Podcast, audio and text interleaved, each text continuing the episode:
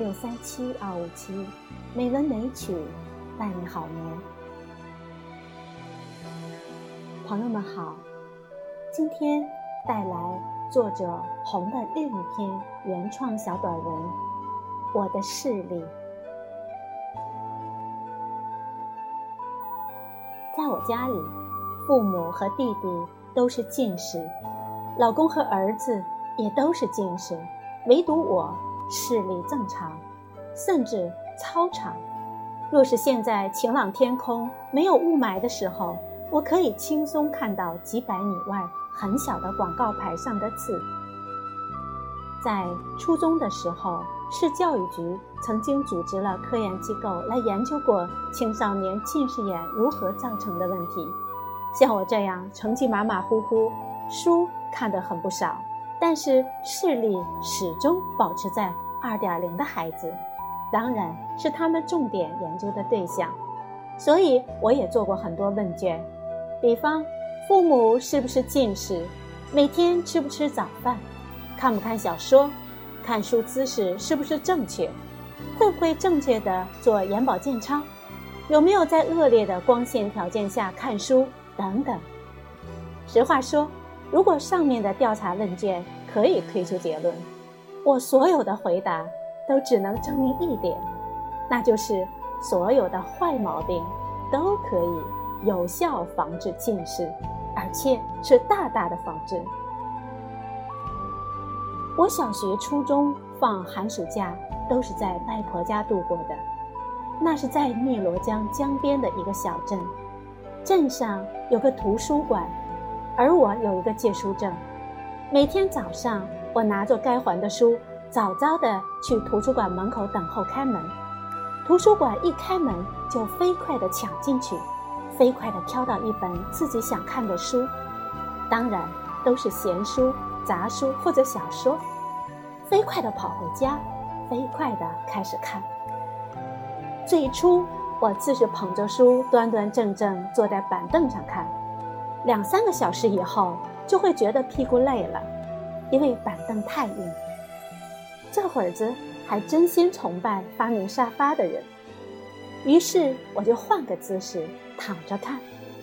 一段时间以后，因为老是举着书，胳膊又累了，于是再换个姿势，趴着看。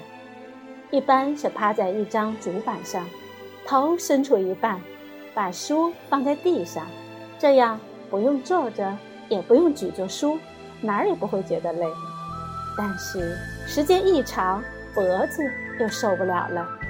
于是，坐、躺、趴三种姿势再换一遍，直到天黑的时候，当天借的书就快要看完了。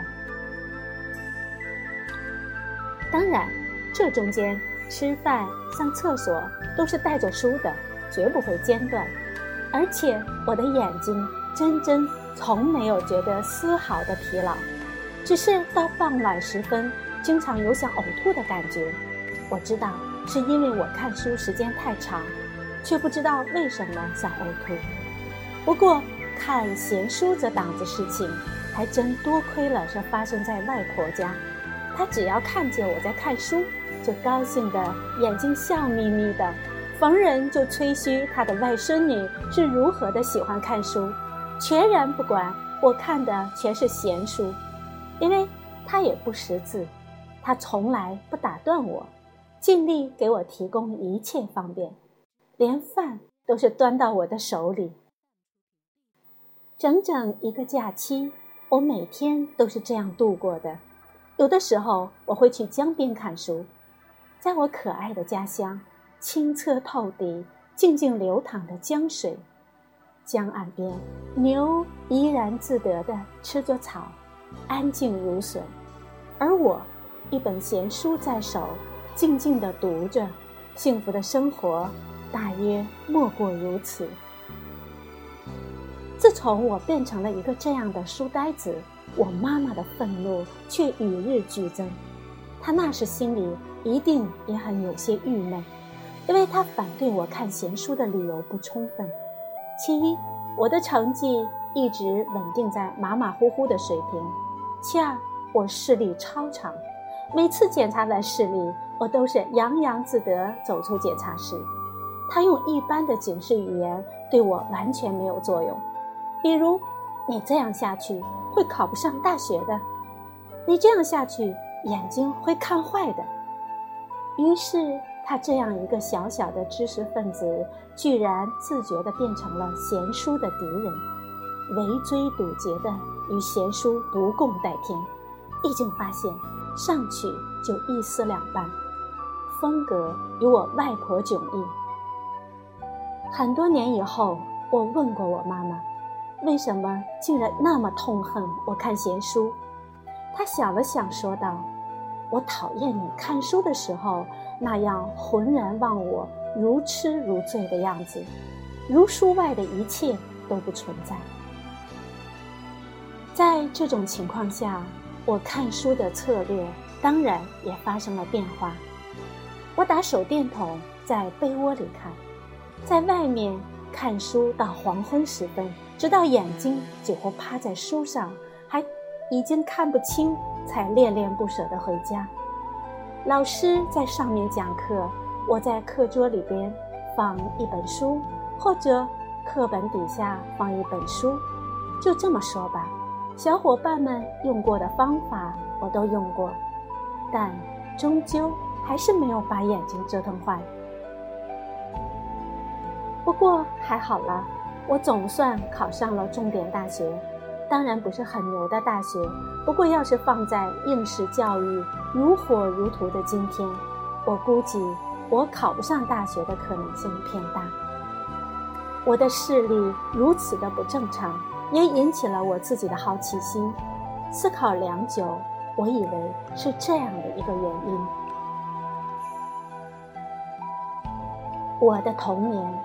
我七岁以前的时光，也就是在外婆家度过的那一段时光，没有看过一本书。在汨罗江边，我像一个自由自在的小鸟，晒太阳，与风为伴，与鸟为伴，与丛丛草草为伴，与大自然为伴。白天在田野里疯呀，跑呀。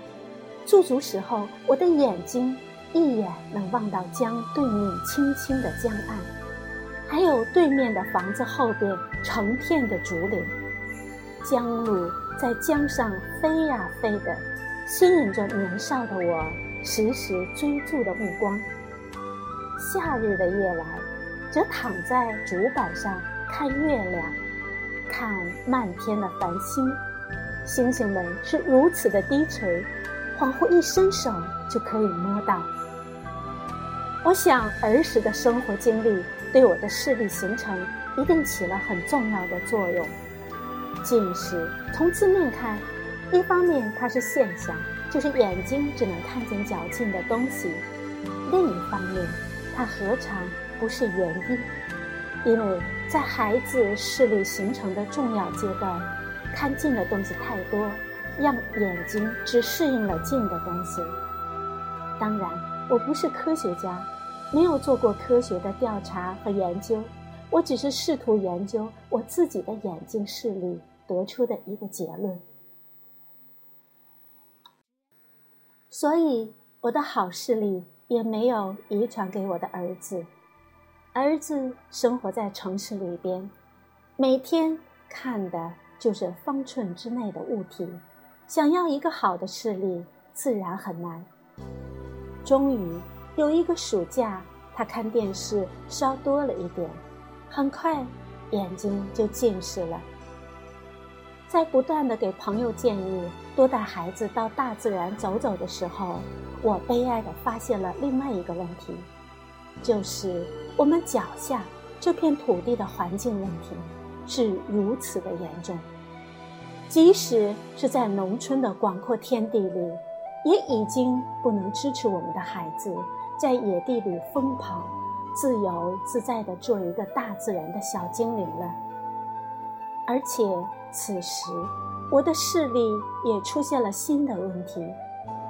每当我习惯性的远眺，我有这样的习惯，总会发现远处的建筑物模模糊糊，无论我如何想看清楚，都是徒劳。而检查我的视力，却仍然是正常乃至超常状态。每每我不甘心，仍然想看清楚，而又实实在在真的看不清楚以后，我就拒绝远眺了。这样的毛病，我只能给它取个名字，称之为雾霾视力综合症。